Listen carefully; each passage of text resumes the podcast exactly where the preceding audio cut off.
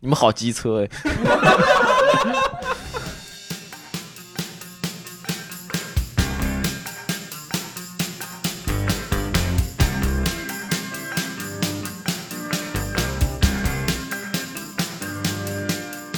欢迎大家来到我们的共处一室，我是主持人小文，这是我们，还有鱼，这是孙玉，欢迎大家。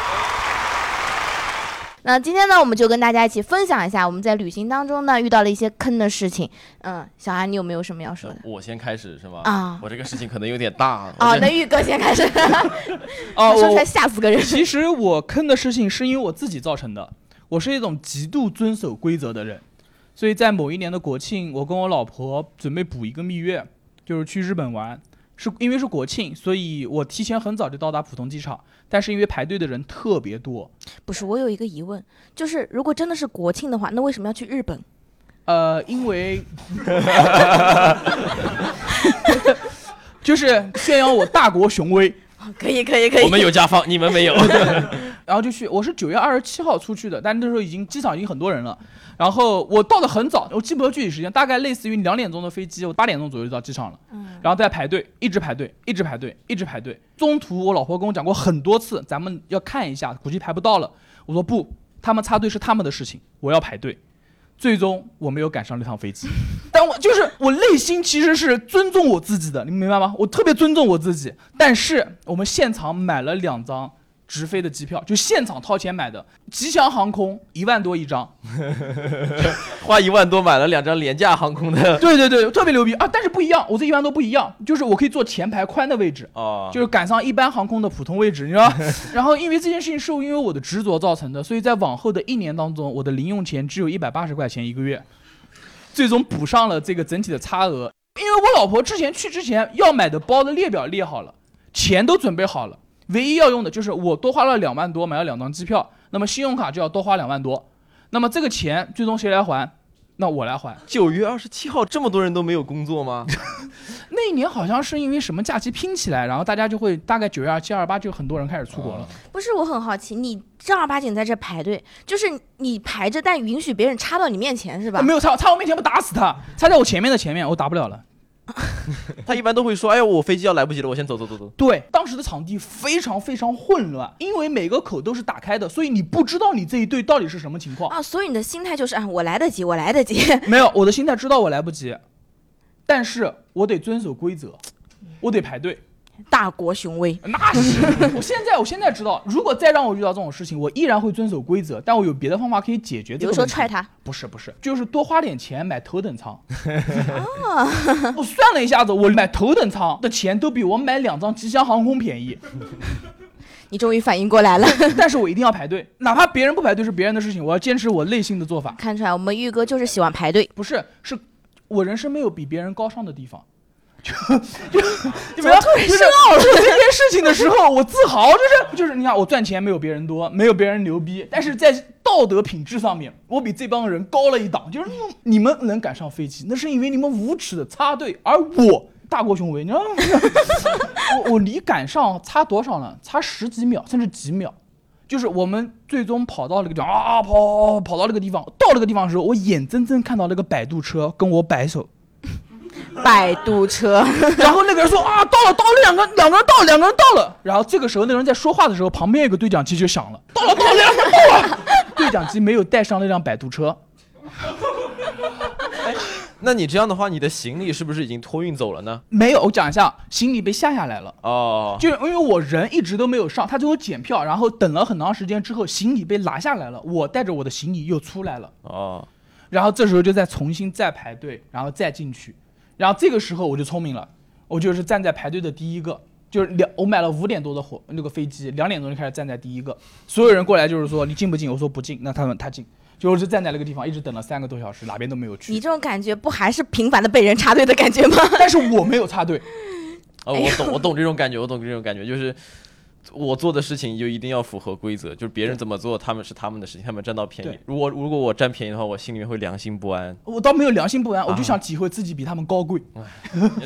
不插队还优越感出来。我每个月的零用钱，正常情况是每上交二十块钱领一块钱零用钱，然后为了还了两万多，基本上我还了一年多，就我每个月领一百八十块钱零用钱，还了一年多，就不管怎么样，我还上了，我为我自己的高贵付出了代价，但我还上了，对吧？大家有那个就是坐飞机的时候，就是航班不都会延误吗？嗯，就买过那种延误险嘛。这这这这，我再打断一下，对不起，啊那个航班延误了。啊，就是我没有赶上飞机，那个飞机也没有飞。我查那个航班，那个航班迟了大概四十多分钟，就是飞机上去了，门关起来了，它没有飞，对对对它在等，对对对但是已经不接受我上去了。我试图因为这个事情跟机场管理方说过，因为国庆人特别多，所有人都说你找别人，我所以我对浦东一点好感都没有，就我对整个上海都没有好感。从小去上海的时候，就是我问路，我问了三个人，给了我两个字，一个人是那儿，一个人是啊、下一个人是走了，所以我对上海没有什么好感的。嗯，就你们买过延误险就知道，它有的延误险它是有规定的嘛，比如说那个飞机超时三个小时，嗯它就赔多少多少钱。嗯。但是他一般会怎么样？就是刚刚玉哥说的那样，比如说他三个小时，他两个小时四十分的时候，告诉你可以上飞机了，然后你就是在飞机上面坐着，飞机也不飞，然后在飞机上大概再过一个多小时之后，飞机才起飞。我在飞机上面经常会遇到的一个就是我上飞机就拿瓶啤酒，然后睡觉，一觉醒来之后飞机在地上，我以为到了，他说没有起飞。你们没有遇到过这种情况吗呃？我那个之前去国外的时候也是，就是那个飞，你还去过国外？我去过国外，就柬埔寨、丹麦，丹麦，哦，你还去过丹麦？哎呦呦呦呦呦！我们在那个飞机里面坐了三个小时，它因为那个引擎没启动，所以说空调啊什么的也都是低功率。嗯，我我旁边一个大爷，他一上飞机就开始睡，醒过来说：“哎呀，已经到了吗 你旁边坐的是不是孙玉？真的会这种感觉，因为你睡得很香，睡一个多小时，起来了之后就感觉真的以为自己到了。还没飞，对对对，飞机连动都没动过。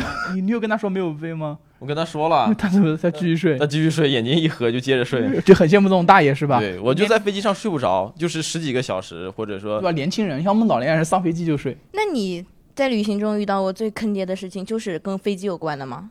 我问你问你，问我是吗？嗯我是差点死路上了，这飞机遇到空难了吗？是火车。火车是吧？对对对，我这个事情就比较魔开往。开往浙江的那个火车不是是去西藏，去西藏从我家坐到西藏大概要三天两夜，你家是哪的？就是无锡的。他是从上海一直到青海，然后再从青海转一班就是高原的火车，它里面会供氧啊什么的，到拉萨。三天两夜。那那种是就是普遍大家认为是比较浪漫的一种方式，坐着绿皮车去。嗯，其实我觉得坐飞机更好，就 但是大家都觉得这种方式比较浪漫嘛，就慢慢慢慢晃晃悠悠晃晃悠悠进藏那种感觉。嗯我前一天我参加了我初中同学的聚会，我们吃的是火锅，如果你不抓紧的话是吃不到东西的，所以说那天我吃了很多生的。你抓的太紧了吧？你是直接从菜盘子里抓过来吃的吧你？知道我们就关系好到什么程度？就是你那个肉已经夹在筷子上了，你旁边会有一个人沿着你的筷子把那个肉撸下来，撸到他自己的盘子上。这关系还行，我还以为你都吃到嘴里面，那个人说，哎，呃缩过来是吧？对，然后那天又是吃了辣的，又是吃了很多生的。嗯，第二天刚上火车的时候，我没有什么事儿，但是过了一夜之后，我开始出现了一些食物中中毒的症状。嗯，就是我不仅吐，我还拉。啊，明白明白。你们知道那个火车上的厕所吧？就是我在那个厕所里面一进去，我就出不来。它里面吸住你了，在在一开始它是什么从什么西安啊什么那边甘肃啊什么都不要紧，因为都是平原。开始进藏以后就开始进入高原了，嗯，我还高原反应，一边发烧，嗯，一一边头边发烧，对发烧、头晕，嗯还上吐下泻，嗯，吃东西也没有胃口。那个时候真的感觉自己要死掉。到了拉萨之后，我就是挂了三天的盐水。你可以换一种心态，你要想，就这些食物可能在你的身体是生的，但是你发烧把它给加热了，没有，我是觉得是这样，你毕竟去西藏这个地方，你上吐下泻，也许是净化自己的生理，对吧？把你那个肮脏的东西都排泄掉之后，留下了一个纯净的心灵，进藏之后，感受一下通透的感觉我，差点整个人都没了。就然后怎么活过来的？就挂了三天盐水就活过来了。就到了以后就有医院了嘛，在火车上也没有办法，就只能任我就躺在那儿自生自灭。火车上有医务室什么的，有，但是没有用，他就会给你开药啊什么，但是那个药我也不是很想吃，这么任性吗？不是没有胃口是吧？没有胃口。包括就是有那种氧气瓶啊什么的，嗯吸了也都没有用，就躺着等到那个地方再说吧。嗯，等 等到了奈何桥再说吧，是这个意思。那如果再让我去一次的话，我肯定坐飞机去。肯定坐飞机那个路上太恐怖了，那个路上嗯，就你一个人，没有人帮你，就我爸妈也在嘛。那还好，不会死路上的。形成鲜明对比的是，我那个第一天到的时候，对面床住一个兵哥哥，好像是放假回来。火车上那种卧铺是三层的嘛，一二三三层。我只坐过一层的，我们这个包厢里面的。呃嗯，哦，还有三层的这种 low 逼的，你跟大家说说。就是正常人上车是不是都是这么爬上去，对不对？对，那个兵哥哥他怎么上车？他他引体向上，然后翻上去。引体向上翻上去。哦，我我们当年上高中的时候都这么上上铺，就拿一下，是不是这样子？就是这样子一翻，然后才这样子上去，这样翻上去。我跟音频各位的解释一下啊，就是孙宇刚才做了一个像蛙跳之类的动作，没有没有，这样的一合之后，整体我我们当年都这么上床，它是那种更有活力的方。你知道火车上，首先它这个空间比较逼仄，闭塞。逼仄。新的词汇打在这个地方。然后你你知道，它火车上空间很小，它不仅有那种力量感，他的柔韧性也特别好，就整个人就活力四射，你知道吗哦？啊他还跑来跑去在火车上，就是我躺在那儿不行了，然后他他就是哎，你要不要吃什么东西啊？你要不要喝点什么东西？我就帮你接点热水，就是富航那种感觉。他们不知道富航是谁，挺好的。挺好，挺好。那现在就是我们遇到的一些事情，都是跟交通工具有关的，是吧？我讲个我旅行当中跟人有关的，好不好就？自己 Q 自己是这个意思吧？哎，对对对，终于 Q 到我了。就是有一次，我也是出行的时候去当地坐那个出租车。然后就是那个出租车的那个 师傅，他特别的热情，就是你要去哪，他都告诉你，你该怎么走，他都告诉你。北京人啊，不是，不是，不是，去哪儿？你想去哪儿？是在厦门。啊 厦门这个城市本来就很小，你知道吗？然后我去的时候没有做任何攻略，我觉得就是那种纯自由行，非常爽。然后到了那边之后，我就问那个出租车司机该往哪走，该往哪走，他特别热情，告诉我，哎，你就去那儿，就去那儿。现在我安排你去那儿。然后我说哇，这么靠谱，必须打一辆他的车，你知道？然后就上了车之后，我说我要去海边。然后他说好的，咱们就去海边。然后呢，出发了，还没两分钟就到了海边。就就是这个车坐和不错，没有任何的哎呦呦呦，还是有还是有你。知道厦门是个岛吗？到哪都是海边，是吧？不是，我觉得这个司机还是很良心的，他两分钟就送你到海边，他没有开个七八十分钟送你到另外一边的海边。当时就觉得有点疑惑，就我跟他在路边上聊了这么久，路边上可能就聊了十分钟，上车嘛好歹怎么就沿途啊看看风景什么的，所以你希。望别人带你绕路，是这个意思吧？你这种需求还是挺独特的。我只觉得这个起步价它略有一点点不值得，就两分钟有什么不值得的？人家陪你聊了十分钟呢。好好好，你我想问一下，你是一个人去的吗？跟我朋友一起去的，男的女的？男的，男的。嗯，确定是朋友吗？是朋友是朋友呃，确定是是朋友是朋友，这样子问没意思。你们开了几间房？这是一个另外一件非常错误的事情。嗯，就开了两间房是个错误的事情。不是，就我们真的就开了一间房，但是标间，一张床放衣服，另外这可能是我。你想的可真周到。衣服不都是在厕所挂着吗？没有没有没有，这可能是另外我坑了他的一件事情。对，你坑了他一件事情，就你第二天早上起来他没起床，不是不是不是不是，就是房间定定定的失误了，定失误了。这哪是失误，这是故意啊！他说你不要污我清白，我一个黄花大小伙子，我跟你出来一趟，我说不清楚了，我。嗯，对他坐飞机到地了之后，他爸妈来接他嘛，嗯就就特地让我他，就哭啊，妈妈，这个女的他就让我赶紧走，不要让他爸妈看见。原来就这样，嗯，我我就是就是跟朋友之间旅行还有一点比较坑的事情呢，就是你们有没有遇到过？我没有跟我朋友旅行过。我讲一件事情，就是我这件事情坑不坑我不知道，但我可以给大家描述一下，就是我一个人去过日本迪士尼乐园玩过两天，然后带了两个妹子回来，没有，就是一个人，那你一个人还过得挺好啊。所有人都是一对一对，一家一家，只有我一个人。那些甜蜜的 Hello Kitty 的旋转木马呀，什么旋转杯啊，他们日本的服务员特别热情，就是ご覧様ですか？哦，你们什么的，こちらどうぞ。就所有人都是几个人呀？两个人啊，这边走，几个人啊？三个人这边走。我说我一个一个人，就就他自己都没反应过来，一个人是什么意思？就是在海底捞，你去一个人还给你配个玩偶。 而我一个人，就是我所有项目都是一个人，一特利波吉。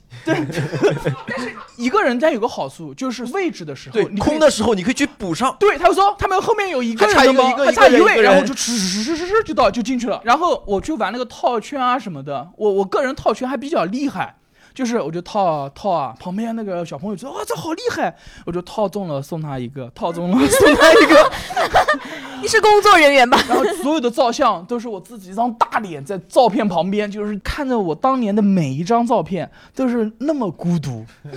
就是在迪士尼看烟花的时候，我就坐在那个角落，所有人都是情侣啊啊啊，我就拿一瓶水在这边。哎，这就不是烟花，这绽放的就是我的寂寞。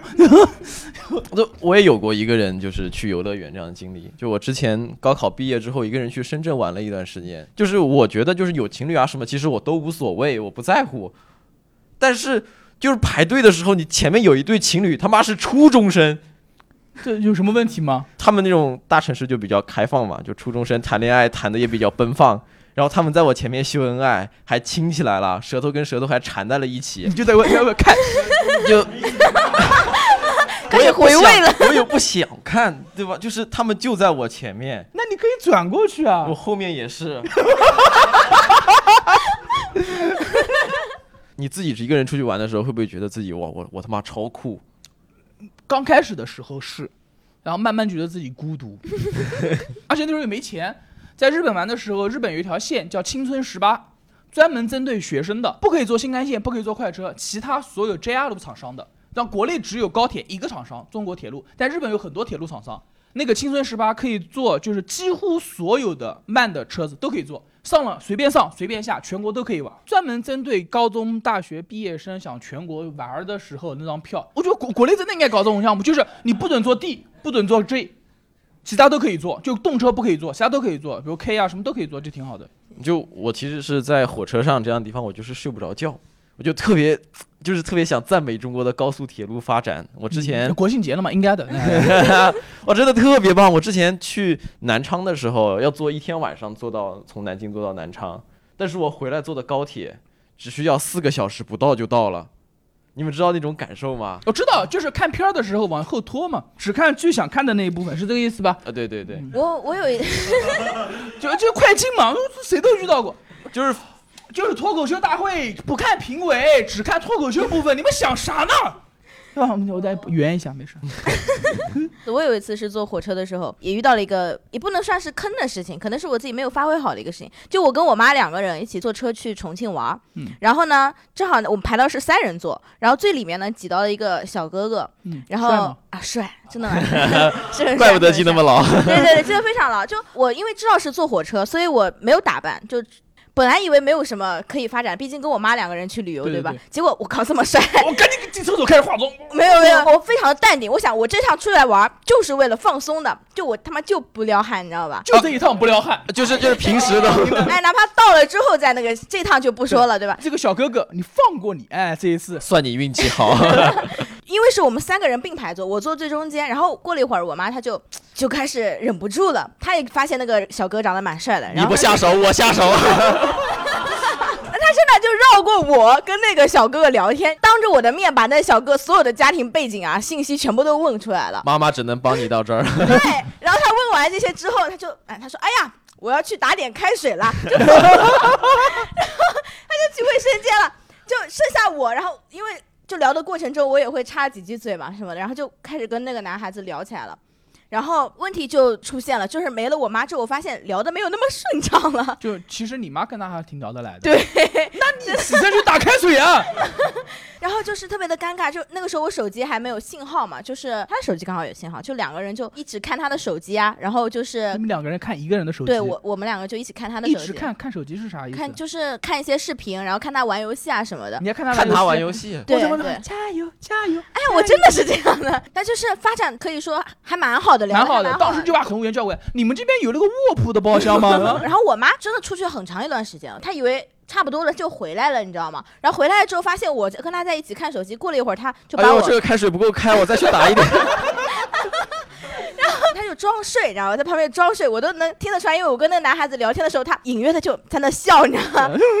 我家女儿真棒，一直看他打游戏没什么意思，然后我，老输是吧？打打的不行，然后我妈就把我拉过来说，加微信了吗？然后我说我没有啊，然后不上路子，对他就那个反应，你知道，他就说 哎，两杯开水白打。然后我也很害羞，你知道吗？我就责怪他，我说你怎么不帮我要呢？到了重庆之后，我们一起下车，那小哥就走在我前面，我妈还在旁边怂恿我说，怎么不去要个微信呢？以后可能就再也遇不到了呀。嗯我就一直都不敢我我问一下，就你现在还单身吗？单身啊，知道原因了吗？啊，就活该。嗯反省一下自己，反省一下自己。就我们聊了这么多自己旅行当中的事情，观众你们在旅行途中对有没有什么坑爹的事情或者有意思的事情？呃，我的这个故事是之前我跟女朋友在国外旅行的时候，哎呦，又有女朋友要去国外，对，妈的，我都不想听。前女友真有钱啊！！前女友，我得增加一点悲伤的气氛。柬埔寨是吧？呃，土耳其，浪漫的土耳其，对。哎行，你去浪漫的土耳其，我去伦敦和巴黎，当时因为我们那个当地的导游是个帅哥，非常帅，被绿了，我操！我就喜欢听。然后所以当时我们那个团里面好多那个小姑娘，你知道，就天天给那个导游献殷勤。嗯，然后碰巧有一天晚上，我跟我女朋友就住在那个导游隔壁。我想的看对，然后后我住隔壁就发生了好多事嘛。然后 哎哎哎，很多事一件件来，没关系没关系。然后当时我是呃，因为去下楼拿东西啊干嘛，然后正好我上来的时候，我跟导游一起上来，导游就带了一个我们团里的姑娘一起回她的房间了。我操，这个导游可以啊这！这是导游吗？我也喜欢干这种事，这导游可以的。他们那个那边的导游其实门槛很低，就是好多就是那种，就是我们这边讲的，就南京活闹鬼那种小孩儿，胡老鬼啊十十八九岁那种小孩当导游，你知道吗？都是那种很会撩妹的，然后长得又很帅。后来我我进房间，我跟我女朋友讲，我说我们团里那个谁，他进隔壁房间了。嗯。然后他说，我也进过。他他就意思等于说我想多了，对吧？他说这个人家导游不会跟团员怎么样的，他而且我们中国女孩儿通常都是比较有原则的。他说你不要多想了。但是我们两个立马讲完这句话之后就安静了，在等隔壁发生点什么。对，虽然持的观点不一样，但最终坐下来态度是一样，都在等看隔壁会发生什么，你知道吗？发生什么了吗然后就开始英文听力了，因为两个人是用英文聊天，然后？Lesson one 对我跟我女朋友英语又不好，所以我们只能听那个语调跟语态，你知道吗？也没有什么单词啊，fuck，one 不不。不不，开始还是聊一些文化啊什么简单词汇，我们听得懂啊。大概聊了一会儿之后，然后好像是女孩可能喝了酒，然后就笑声越来越长了。然后我就跟我女朋友讲，我说我估计快了。你们有没有反应过来？你有经验啊？结果他讲什么啊？他说那不很正常吗？他说你看老外又帅，然后那方面又比你们 中国男孩要好，然后就没吱声，对吧？我憋着一口气，因为确实可能是这样。今晚就让你见识见识中国男人的厉害。然后后来很好笑，然后后来等到大概后半夜，那个事情终于发生了。哇，你哦你们这么对勤奋啊！我的天，就是不睡觉爬墙上因。为你知道那个就是土耳其，他们是伊斯兰教国家，其实没有什么夜生活。然后我们住海边，就除了大海的声音，啥也没有。嗯，你知道吗？所以所以只能就传来了浪的声音。对，然后结果结果很好笑，然后那个突然一阵急促的声音，大概十秒钟左右吧，嗯，然后后面就安静了。嗯，然后我在那笑。嗯，然后我说不可能就这样就结束了，然后然后女朋友跟我讲说这个可能才刚开始，然后后来等着等着，然后她睡着了，我就还在那儿等嘛，然后结果一夜就是安静的。然后第二天我就把整个晚上跟她讲了，她说他也不懂这个事情。这个我不懂了。通过偷听的方式找回了中国男人的尊严。但当时我确实很开心很开心，嗯大国雄威，就是我们跟国际比还是不差的，你知道吗？可以的，可以的。对但是 还有还有别的观众有什么分享的？就是我当时那个一五年的时候，我们去台湾本岛玩，这个就没有出国了，这不是出国，就在我们国内玩。然后台湾有一座城市叫花莲，我们到花莲那边的话，住花莲的一个民宿，然后我们当时就是问民宿的老板呀，我们到花莲的那个呃七星潭，就是他们海边的一个浴场那边要多久？他说啊，那个很近的哈，这只要十五分钟就可以到了啊。然后我们就十五分钟，我们骑了一个半小时，为什么？就因为它就不是十五分钟就能到的地方，我那个自行车还能变档，哎，我是第一次骑能变档的自行车，哎，变档特别有意思。然后那个我爬坡的时候调档，平地的时候调档，调的特别得心应手。回来的时候调档，档突然啪 坏了，坏的那个地方真的前不着村，后不着店，然后呢？就是我们大概推车推了二十分钟，突然发现路旁边的话有一家小农庄，因为我们看那个情况是党那边卡死了，我们用我们的工具把它弄开。农场主的话很热心的帮我们把那个东西弄好了。那你你和你朋友一起去的吗？对，是那这个时候就不得不问一下了，啊，男性朋友吗？是男性朋友，是男性朋友那友。他为什么不能就是他在前面骑，你拉着他的车，然后这么两？我们那个档已经卡死了，两个人都卡死了。我我的卡死了他，的轮子卡死了。哦，我不能没办法，那个车不能可能扔到那边，不然那么说哦我们大陆来的人怎么会这样子，对吧？你们好机车哎！还有吗？还有朋友要分享一下的吗？呃，是出去玩，然后回来的路上，车上一共五个人，嗯然后五个人全睡着了。不，开车的那个都睡着了是吗？你还，我问一下，你现在是活的吗？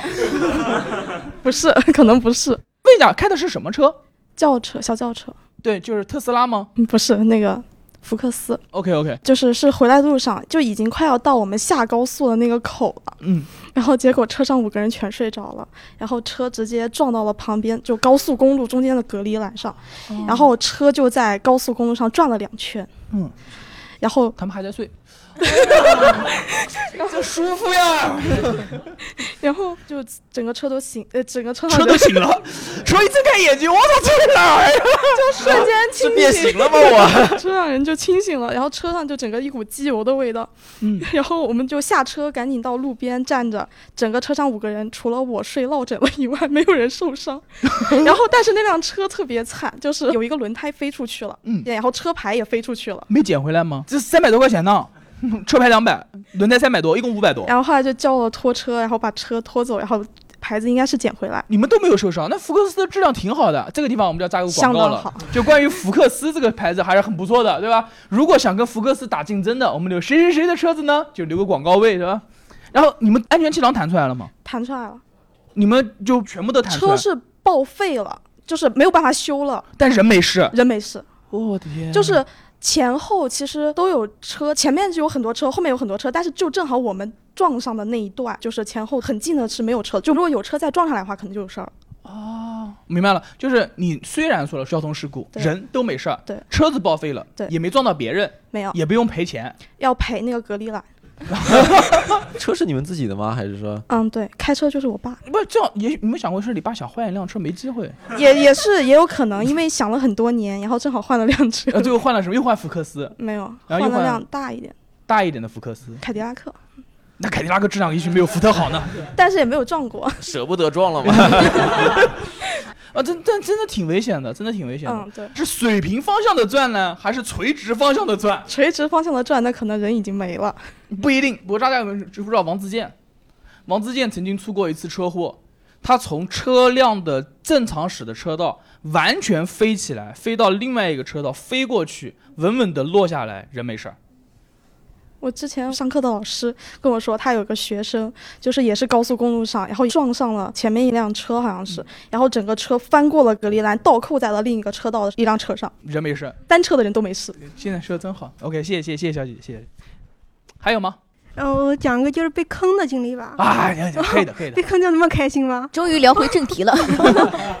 嗯，第一次坐飞机嘛，然后我跟我姐就是两个人起个大早去准备坐那个机场大巴，嗯，然后大概六点多钟就起来了，然后我们提着箱子去那个公交车站，嗯车站你看好多大巴都在那边嘛，然后我们刚下来以后就有一个叔叔样子的人就说：“哎呀，快过来，快过来，要发车了，要发车了。”哎，我还没有讲到笑点呢。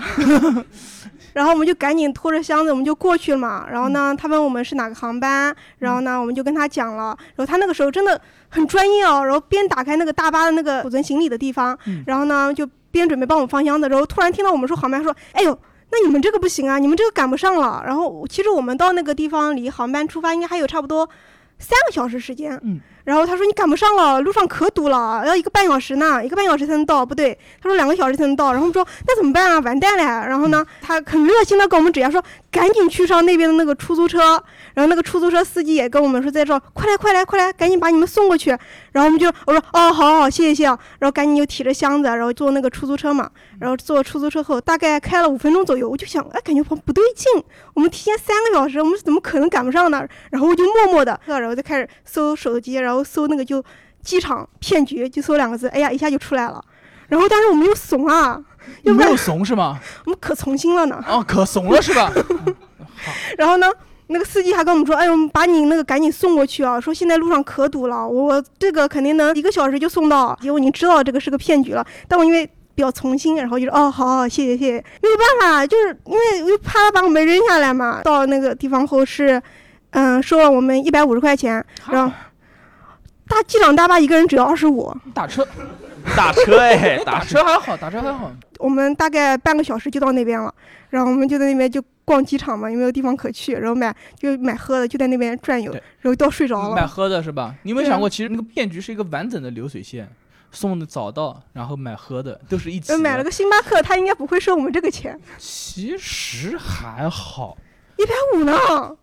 就是你正常打车差不多也得这么多钱吧？但是我们很早就起来，就是准备坐那个机场大巴。但是打车还是爽的呀。对啊，我跟你讲一下，你这个真的还好。我遇到过一个事情，我上学的时候从国外回来，就是我爸妈准备开车去上海接我。过年期间，我说不用，你们开车太危险了，你就是你们在家待着，我坐高铁回来正常没有问题。然后就过年期间我回来的时候 没有买到票。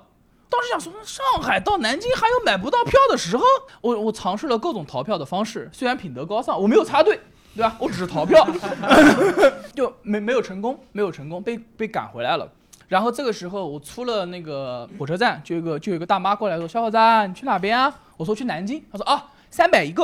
我说这个价格一看就是黑车，但靠谱，因为它价格靠谱，三百。它价格贵到是个黑车，是个专心做黑车的人。他说帕萨特三百一个，我说帕萨特没问题，只要是轿车其实就没问题。上了，果然是帕萨特。一上车把三百块钱一交，然后一直开，就是一直到了上海高速收费站，一到收费站立马靠边。然后开始 开始分流，那个地方大概聚集了两三百号人。收费站旁边，他们是个业务是吗，旁边有个赌场，就过年期间的赌场。这个时候，那个赌场输钱的人牌照下下来，你是哪边的？句容的回句容，南京回南京，高淳回高淳，丽水回丽水，就是大概这样子的，把你带回来，不给他们钱，我们就不要带回来。好巧不巧，我那一班呢没有去南京输钱的人，就输钱当中没有南京的，那南京人牛逼，最近的一个是句容。这个时候呢，他们就把我跟从上海过来嘛，那就他们就是苏州、无锡，呃，常州常州、南京这一路就在就在一辆车上面。我上车之后，我说去南京，他说我不到南京，我到句容。当时我觉得这事不对了，然后我就立马下车去找那个人，说不对，他去句容的，他去句容的，我要去南京。哎呦，句容就在南京旁边，这样子退掉二十五块钱，你打个下来再来。我说哪有在旁边啊？这个时候他就露出真相了，突然三四个人带纹身的那种，大冬天，然后说多少什么意思啊？不能上啊，二不能上，就大概就就是讲的是当地的话，是不不，我们也能上，行，我就跟你们讲一下，差一点，是吧？不是二十五块钱的事，二十五块钱不要也可以。当时真的很怂，就上车了。上车一共除了司机那个句容小哥，我是坐副驾，后面还有两个，一个是常州的，一个是无锡。上车之后更不对了，那个人喝酒了。我们说你喝了多少？他说不多，半斤。酒量可以，但是那个酒味不止半斤，一直到无锡的时候，他说大概一斤多。对，慢慢他开始有点清醒了，他开始知道自己喝了多少。我到无锡的时候开始联系我爸妈，我说你到句容收费站，就他下我上，到那边等我，大概算好时间。最惊心动魄的是，过了无锡，车上只有我和他，没有别人了。他喝了一斤多的酒，这件事情我也知道了。我用我毕生所有的黄段子讲了四十多分钟，让他不要睡觉。那时候我没有驾照，然后他在路上就开始跟我聊天。我说你不要睡，真的是我我看着他的眼睛，我就一路这样子看着他，他放那种咚哧咚哧咚哧的音乐，然后开到最大声，然后我开始跟他讲话，我说大大，我说大哥可以啊，牛逼啊，然后开始不停的穿插黄段子，然后我操，那时候我就觉得我这黄段子专场，你知道吗？一路上一直开到句容下来，我在路上跟他说这样子，你看到南京，我再多给你五百块钱。他说我不要钱，我要回家。我说你这个时候怎么？我说我为什么会知道那个是个赌场？就在路上，他借着酒劲跟他说，他在上海打拼了一年，准备开车回家，路过那个赌场，钱全输了，还不上。唯一回去的方式就是带人回去，但牌照在这，他还要回去继续还钱的，就整体一条的产业链。我到家之后把这件事情跟我爸妈说，他真的是一身冷汗。但凡那个酒驾出点事情，真的是我就死路上了。还好我会段子，还会黄段子。我当时觉得单口喜剧是我终身事业，能保命。你这个啊跟我想的一开始还有点不太一样。一开始你知道我想的是什么样的吗？嗯就是你给了那个人三百块钱，那个人把你送到上海南京路。不，哎呦喂，我的天这个哪！谐音梗就没意思了。OK，大家还有什么要分享的吗？哦，OK OK，小哥哥，您说。啊，我说像领导你知道吗？该说了。啊，我说，可这这个是不是没有用啊？这个哦，不是，这个是录音笔，不是麦，是录音笔。哦哎，卡拉 OK 唱多了吧？你还破？能听到是吗？妈，我过我在南京过得还行。我吧，就是确实没有去过国外，但是我在国内享受到了你们在国外就是享受不到的东西。啥意思？住过太空舱，你们住过吗？这在国外也住不到吧？在国外住不到吧？我不知道，我没你有去过。讲太空舱是种胶囊旅店吗？啊？是那种一间的一间胶囊旅店嘛对对？对对嗯，国外有日本嘛？不是格子间吗？就是焚烧炉，啊，没有就是那个太平间里面那个太平间，太平间里面的那种，就是焚烧炉。很有科技感，很有科技感的那就种。因为第一次住嘛，他还会发给你牙刷，你没有吗？你没有吧？不是，就是没有，我没有牙刷哎。正常住个酒店不好吗？你是可以在那个太空舱里面刷牙洗脸吗？啊，那个水会飘起来吗？这个倒是不会，这个倒继续是不会。把牙刷留不起，来来来，继续，我看看讲错啥。我是和朋友一起去的，你怎么不问我和什么朋友？没事，看你这个样子没有女朋友。继续，太空舱。啊，和一个男性朋友去的，这个 去苏州嘛。他跟我说在火车上冷，然后夏天去的，然后我带了一个这么大的行李箱，然后里面装了什么？就装了两件衣服。我给音频观众讲一下，他把手比划了一下，大概是二十四寸的行李箱。然后里面放了两个羽绒服，夏天的时候。你没有想过他本意是让你抱抱他？然后吧，就是在逛街的时候就很麻烦，因为我一直拿着，当时还没有住店，刚下火车。嗯然后吧，我们要走，但是太远了，然后又不想打车，也不是那么远，主要是没有钱，所以也不是那么远。对，知道内心痛啊。然后就租共享单车，嗯然后你们知道共享单车的篮子有多小吗？我以前没有注意到。我们没有骑过，但也见过共享单车。这其实我们都知道。继续继续继续。就是你想，你你拿一个行李箱，它又不可能放在后座，它又没有后边坐的那种。嗯。然后那你行李箱怎么办？朋友给我出了个主意，嗯，你可以放在篮子里。然后你知道那就出现了一个什么样的画面吗？这么小的，这么小的篮子。前面一个这么小，大概是三十公分，后面一个这么小的，那么大的是二十四寸的箱子。给音频观众解释一下。知道它那种也挺厚的，也挺高的。我然后我把它放在那上面，然后我一只手，左手左手扶着，然后右手扶着箱子。左手扶着把，右手扶着箱，可以的。你拖后面，你拴着绳子，你拖后面，你前面在骑自行车，后面再给我甩个尾巴，啊！甩个尾巴。没有没有，然后当时就造成了一种非常尴尬的局面，就是我放了之后我看不到路了，你是多矮啊？放个箱子你就看不到路了？箱子很大我不是很懂啊。啊，箱子是一个正方体吗？箱它有至少有矮的，有高的，你非要把它竖着放干啥？当时没有想那么多，怎么怎么方便怎么。然后吧，就看不到，你知道吧？就是完全就凭直觉。然后我朋友就给我指挥，最后到了吗？运到了吗？运到是运到了，就是被交警拦了下来。这里说，哎，那个箱子怎么在飞？对对，他说，哎，无人驾驶这么发达了吗？都普及到自行车、共享单车了。但是后来我机智了一点，因为到了要过红绿灯什么，？你什么来一点？机智了一点，机智了一点，把箱子横过来了，不是 我比这还要机智好多倍。